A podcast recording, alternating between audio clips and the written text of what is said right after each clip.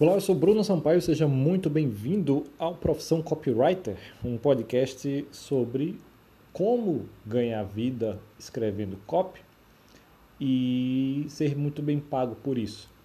Estou gravando esses episódios aqui porque eu vejo muita gente por aí ensinando como escrever copy, né? ensinando copy, enfim, mas eu não vejo, infelizmente, quase ninguém falando sobre como a pessoa realmente viver disso, né? como ganhar vida, como ser um profissional, esse outro lado tão importante.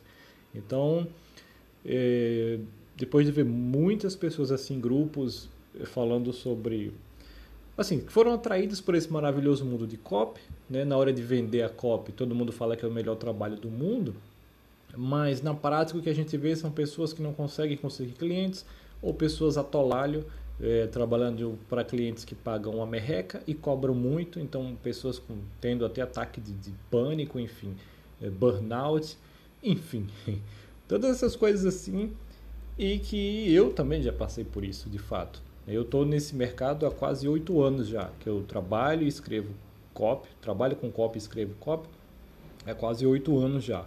Então, desde o início do marketing digital aqui no Brasil, eu peguei desde o início lá, e vi agora o surgimento, a explosão desse mercado de cópia aqui, o que eu acho muito bacana também, porque na minha opinião é uma das melhores maneiras de você ganhar vida. Né? Você pode trabalhar de casa, basicamente escrevendo e só conversando com clientes e ganhar muito bem, né? coisa que poucos trabalhos no mundo realmente você pode ter isso.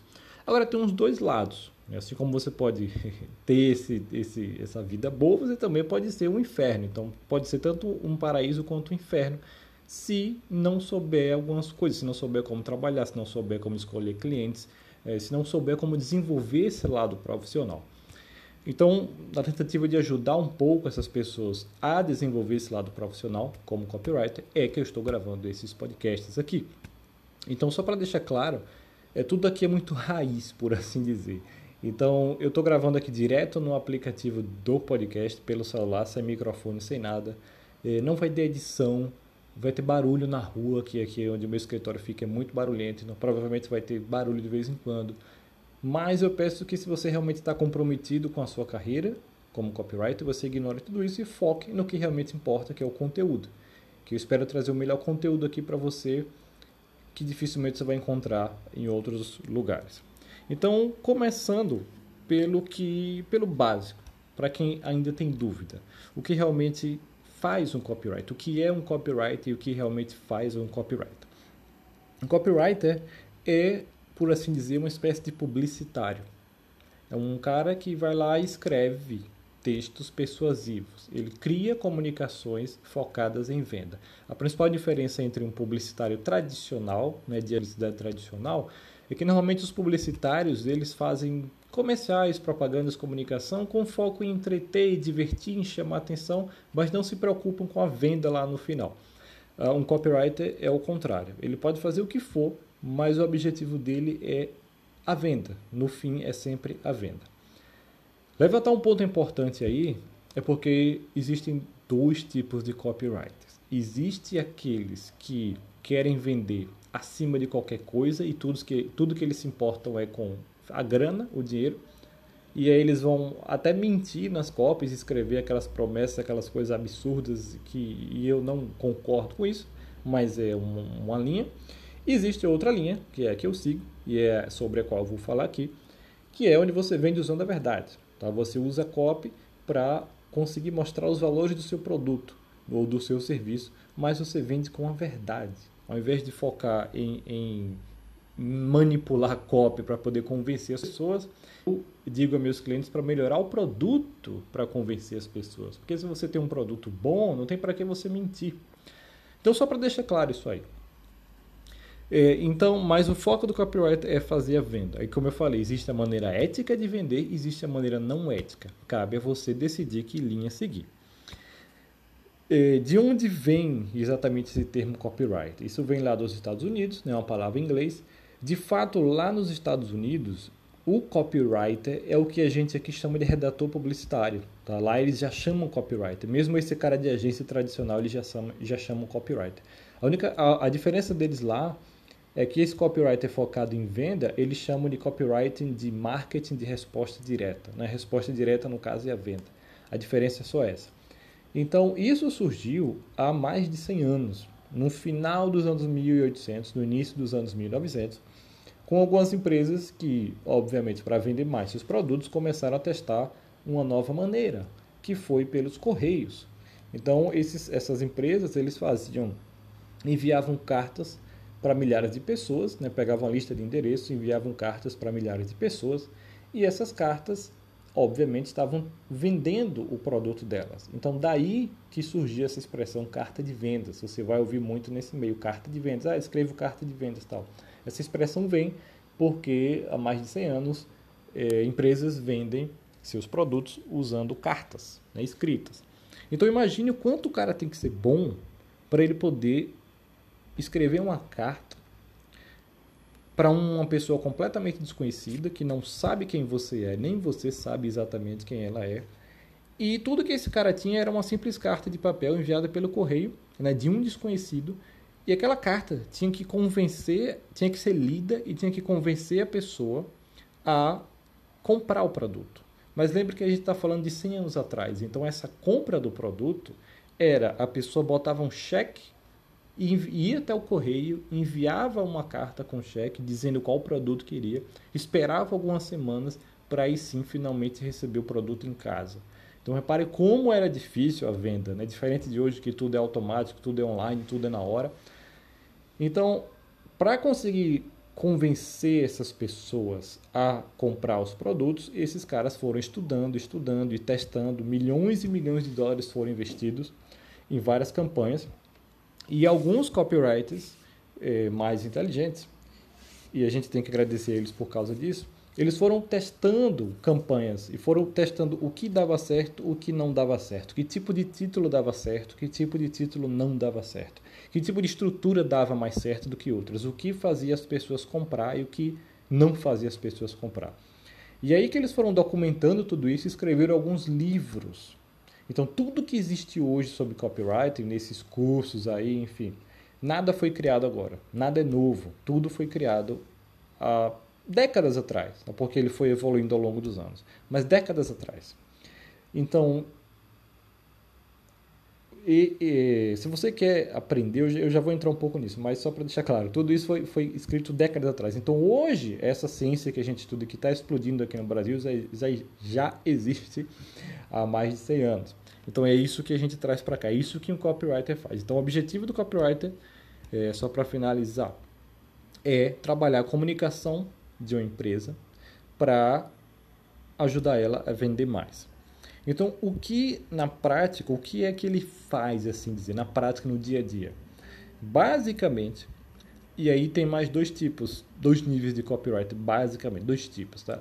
O copyright iniciante, ele trabalha basicamente 100% do tempo escrevendo.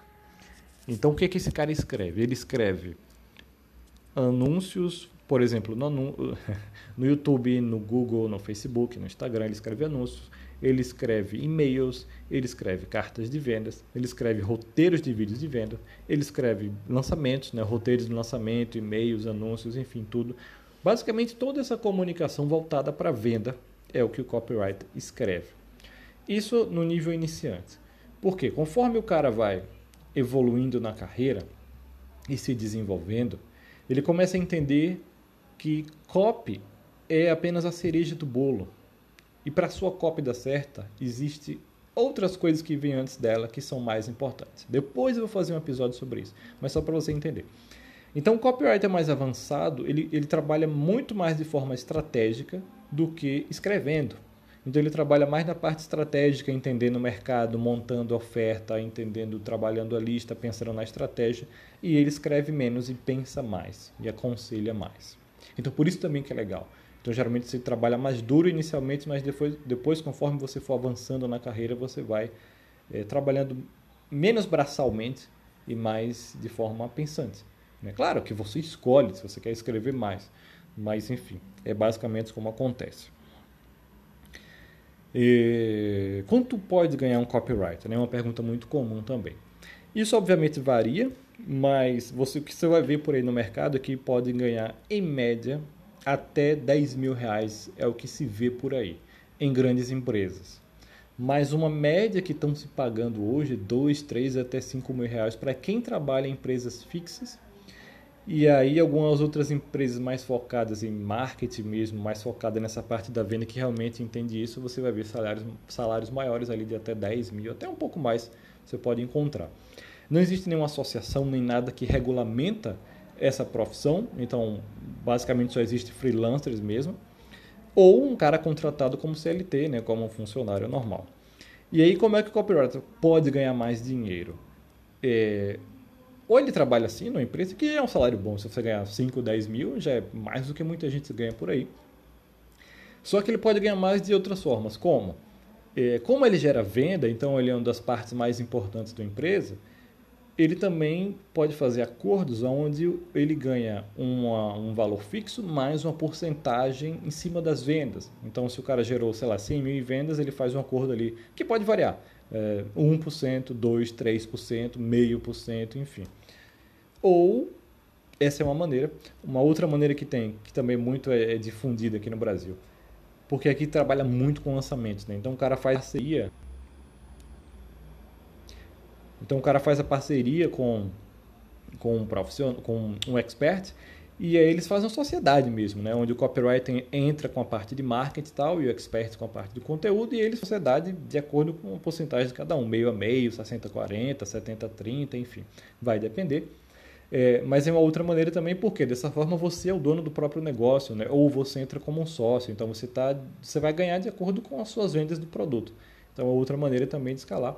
E uma outra maneira, uma terceira maneira é você é criar seus próprios produtos. Né? Muitos copywriters por aí, eles acabam, como eles entendem como funciona e como eles sabem vender, eles acabam criando também seus próprios produtos, suas próprias empresas, onde eles usam esse conhecimento deles é, para vender. É por isso que normalmente você só consegue, só, só, só, encontra no mercado uma pequena porcentagem dos melhores copywriters que estão é, é, à disposição para contratar. Porque a maioria, quando eles começam a crescer, eles querem trabalhar por conta própria, não querem mais trabalhar para outras pessoas, né? trabalhando para clientes. Então, existe sim uma demanda muito grande e sempre vai existir no mercado por bons profissionais. Uma, uma pergunta importante também: se é para todo mundo, se copywriter, se copywriting e a profissão de copywriter é para todo mundo? E na minha opinião, é, não é. Assim como qualquer outra coisa. Desde coisas mais simples como, por exemplo, dirigir. Eu acredito que dirigir não é para todo mundo. Você vê na rua, você vai ver pessoas aí que não conseguem nem fazer uma baliza, enfim. Porque eu acho que existem 7 bilhões de pessoas no mundo e cada pessoa é, tem facilidade em certas coisas e dificuldades em certas coisas. Então, assim como dirigir não é para todo mundo, é, copywriting também, na minha opinião, não é para todo mundo. Normalmente é para pessoas mais criativas, né? e, que, e que gostam de escrever, que gostam de ter ideias, que gostam de criar coisas. Normalmente é para esse tipo de público. Não quer dizer que, que, que as pessoas mais é, calculistas, por assim dizer, que gostam de números, não quer dizer que elas não sejam bons copywriters. Né? Existem alguns copywriters que são muito bons assim. Mas é, normalmente tem esse segmento. Então aí a única maneira de saber realmente é só você testando. É só você fazendo, escrevendo, fazendo os trabalhos e vendo se você gosta ou não. Só você pode decidir isso. Então, é, como eu disse, pode ser sim uma das melhores profissões do mundo. Né? Eu recomendo, eu gosto muito, mas também pode ser um inferno. Né? Tudo vai depender de como você lida com isso. De qualquer forma, é, esse foi apenas o primeiro episódio. Eu vou colocar outros aqui sobre coisas mais específicas. espero que isso ajude você a a que essa seja a profissão perfeita para você, né? ou pelo menos que possa ajudar você a ganhar a vida por um momento escrevendo copy, certo? Se você quiser também acompanhar um pouco da minha escrita, eu escrevo e-mails quase que diários, uh, geralmente bem humorados e com lições bem preciosas que também dificilmente você vai encontrar por aí. É, basta você ir lá no meu site brunosampaio.com/lista e aí você já vai cair na página onde você vai ver um pouco do meu estilo de escrita e também vai ter outras dicas que eu sempre compartilho lá, que não necessariamente eu vou compartilhar aqui. Às vezes eu estou inspirado lá só para escrever e não necessariamente aqui para falar, enfim. São mídias diferentes, né? Ah, você falar aqui é completamente diferente da, de você escrever lá um e-mail. E eu prefiro mil vezes escrever o e-mail, só que eu acho que aqui por áudio é muito melhor de consumir informação. Né? Eu mesmo ouço podcast, às vezes no banho, às vezes fazendo alguma outra coisa, enfim, exercício. E sei que muita gente também faz isso. É, então, por isso, estou gravando esses episódios. Mas a ideia é que eles sejam mais curtos, né? esse primeiro foi maior, mas a ideia é que eles sejam mais curtos e direto ao ponto. E se você gostou, se tem alguma sugestão, se tem alguma pergunta, você pode também me responder lá o meu e-mail. Né? Quando você se cadastrar na minha lista, você vai receber o um e-mail de boas-vindas e aí você pode responder ele ou enviar para mim alguma pergunta, alguma dúvida também. Ou parece também que esse aplicativo aqui do podcast, parece que ele tem a opção de você enviar uma mensagem por voz, mas eu não sei exatamente como funciona. Enfim, procura aí, mas o mais garantido é o e-mail, ok? Então a gente fica por aqui, até o próximo episódio.